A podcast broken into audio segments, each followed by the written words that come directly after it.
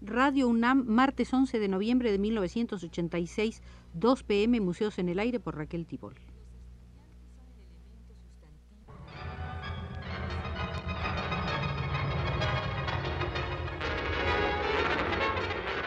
Radio UNAM presenta Museos en el Aire.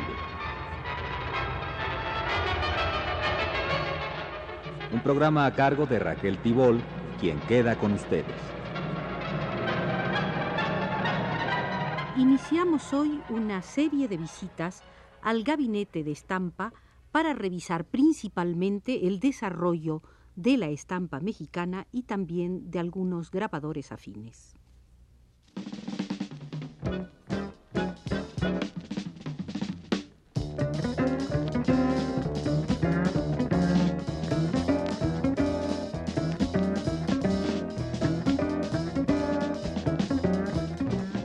Desde hace dos siglos, las posibilidades técnicas y operativas de las artes gráficas vienen siendo adaptadas y acomodadas a las específicas necesidades mexicanas.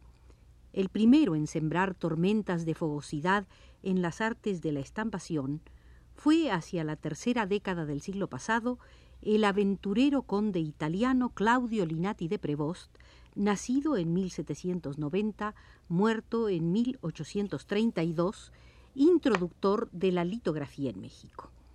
El título nobiliario no había atado a Linati a los sistemas monárquicos. La causa republicana lo había llevado de un extremo al otro de Europa. Guardia rosa del gobernador de Piamonte, soldado de Napoleón en Silesia, preso por antimonárquico en Hungría, refugiado político en España donde luchó en favor de la Milicia Nacional de Barcelona y del gobierno liberal, y al fin se encaminó hacia América. Cuando se decidió a cruzar el Atlántico, consideró indispensable hacerse acompañar por un aparato reproductor de ideas e imágenes.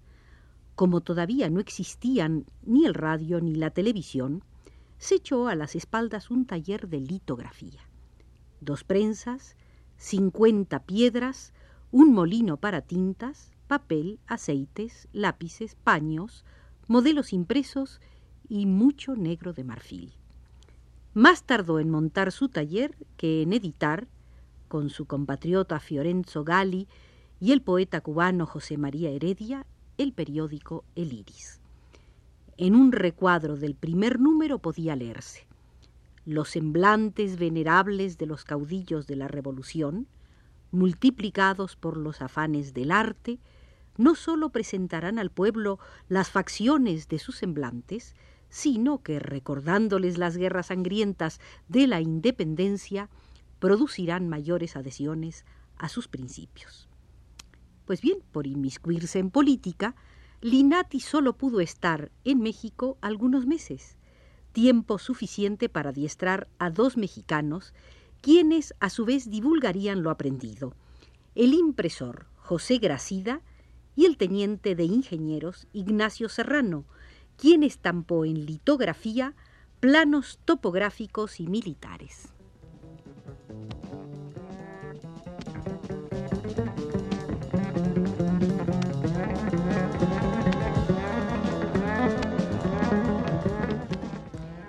Linati debe haber conseguido para su taller un permiso de importación temporal, pues al salir rapidito, con las autoridades pisándole los talones, prensa y útiles quedaron arrumbados en el Ministerio de Relaciones Interiores y Exteriores.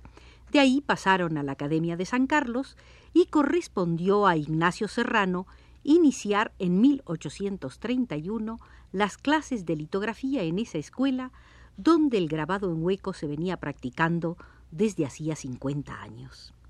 En efecto, el castellano Jerónimo Antonio Gil, nacido en 1732, muerto en 1798, había recibido el nombramiento de grabador mayor de la Casa de Moneda de México el 26 de enero de 1778. El 15 de marzo de 1779 recibió también el encargo de establecer y dirigir en la Ciudad de México una escuela de grabado. Esta quedó instalada en la Real Casa de Moneda de la capital de la Nueva España el 5 de noviembre de 1781. Pero la convivencia de las finanzas y la educación artística no le pareció conveniente al director de la Casa de Moneda, Fernando José Mangino, quien propuso al virrey Matías de Galvez instalara a maestro y discípulos en otro sitio, lejos del oro y la plata y cerca del arte. Se decidió entonces cobijarlo en una academia. Como los tiempos virreinales eran lentos, los trámites para establecer la Academia de San Carlos se tardaron cuatro años y las primeras clases, como su director general, las pudo impartir el grabador en hueco Jerónimo Antonio Gil el 4 de noviembre de 1785. La estampa litográfica tuvo una diseminación mucho mayor que la obtenida por el hueco grabado. En el poco tiempo que Ignacio Serrano dio clases, alcanzó a instruir a varios litógrafos. Vicente Montiel, Hipólito Salazar, Diodoro Serrano. Ya para 1836, la Ciudad de México contaba con importantes talleres de producción litográfica, hace 150 años. Ellos son Rocha y Fournier, Macei de Caen, Ignacio Cumplido, Víctor Debray o Debré. La litografía se había aclimatado y florecía no solo en la capital. En otras ciudades había instalaciones para una excelente producción litográfica. Bastará el ejemplo, en Aguas Calientes, de la imprenta El Esfuerzo del liberal José María Chávez, donde se producía imaginería religiosa, viñetas para cajas de cigarros y cerillos y caricatura política de trazo afrancesado. Allí se formó José Trinidad Pedrosa, nacido en 1837, muerto en 1920, sobrino de José María Chávez y maestro de José Guadalupe Posada, nacido, como ustedes saben, en 1852 y muerto en 1913. Hacia 1868, Posada entró de aprendiz en la imprenta litográfica de Pedrosa y allí aprendió los secretos de la estampa con piedra o con madera. Para entonces, José María Chávez ya no vivía. Como gobernador de Aguascalientes, se había enfrentado al ocupante francés y los soldados de Napoleón el Pequeño lo fusilaron el 5 de abril de 1864.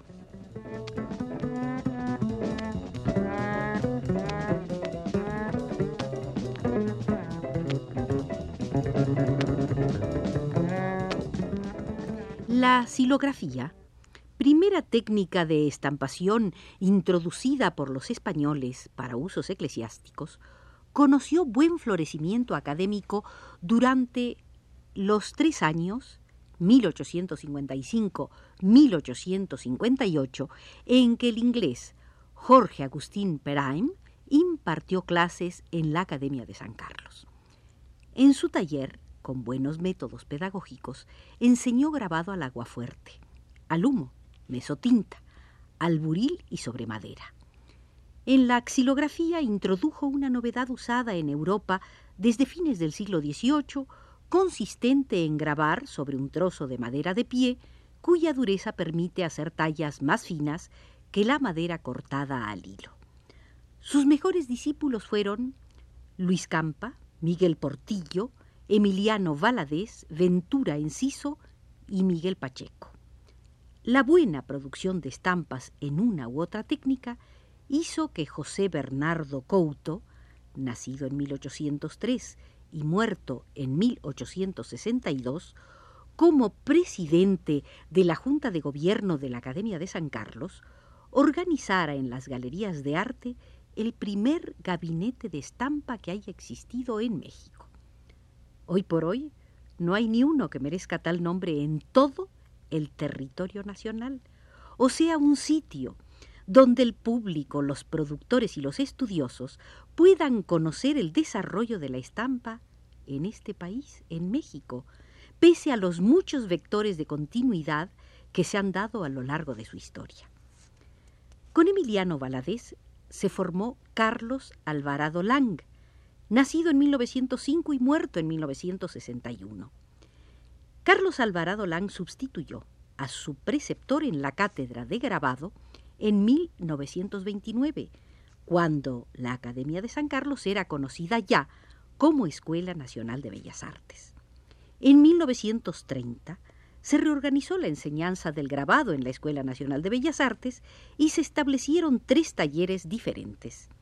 El de metal quedó a cargo de Alvarado Lang, el de litografía a cargo de Emilio Amero y el de madera con el acucioso Francisco Díaz de León, nacido en 1897, muerto en 1975. Alvarado Lang fue un correctísimo, prolijo y delicado cultivador de las técnicas tradicionales para la estampación. Grabados a buril, puntas secas, aguafuertes, mesotintas, barnices suaves, grabados en madera al hilo y en madera de pie, linóleos. Debido a su labor docente, durante tres períodos ocupó la dirección de la Escuela Nacional de Artes Plásticas y por una vez fue director de la Escuela de Pintura y Escultura de la Secretaría de Educación Pública, sin abandonar nunca sus clases de grabado. Impresor, editor de estampas, ilustrador y diseñador gráfico, la producción de Alvarado Lang, la producción artística, suma un medio centenar de imágenes. Mucho mayor es el número de grabados hechos por él para la industria editorial, capitulares, exlibris, guardas.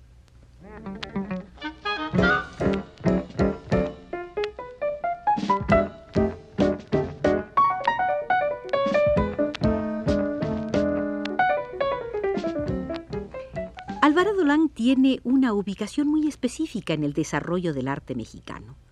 Él encarna, en el buen sentido del término, la continuidad académica. Su labor resguardó cierta categoría artesanal, empeño humilde en su substancia, pero no por ello menos indispensable. Pero sería injusto apreciar en la obra de Alvarado Lang solo su probidad artesanal. Hay en su obra un aspecto artístico que resulta sin duda emocionante. Es su tratamiento del paisaje. Riachos, serranías, entrevistas a través de la esbelta red de pinares o alamedas, puentes rústicos, árboles mecidos o abatidos por la tormenta. La percepción naturalista del paisaje se adorna con una sutileza, con una elegancia que lo exalta. Amante de lo virtuoso, se deleitó detallando o construyendo en forma miniaturesca. Grande fue la labor de Alvarado Lang como divulgador de estampas.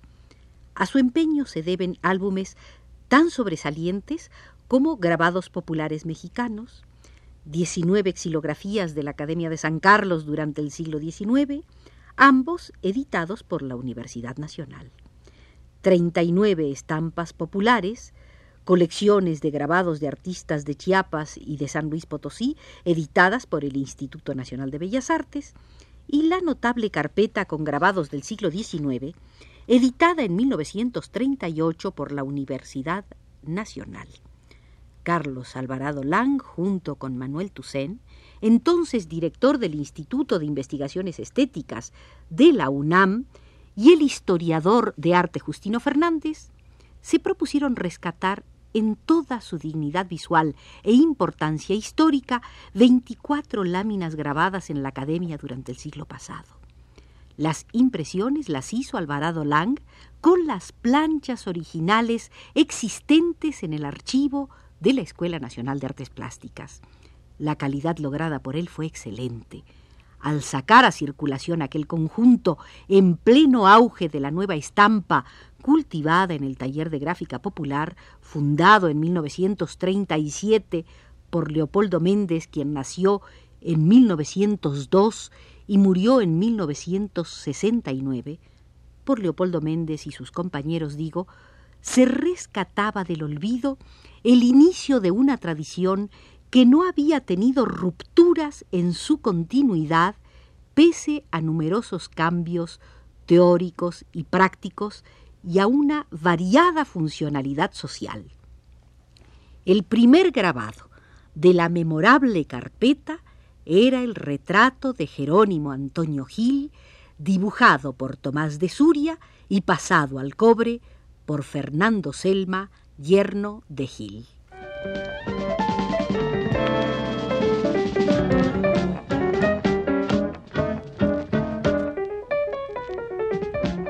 Con la conducción de Arturo Garro en los controles hemos concluido nuestra primera visita al Museo de la Estampa.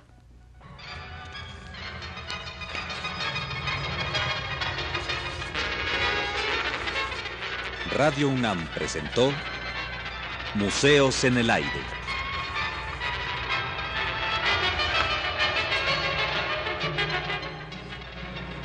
Un programa de Raquel Tibol.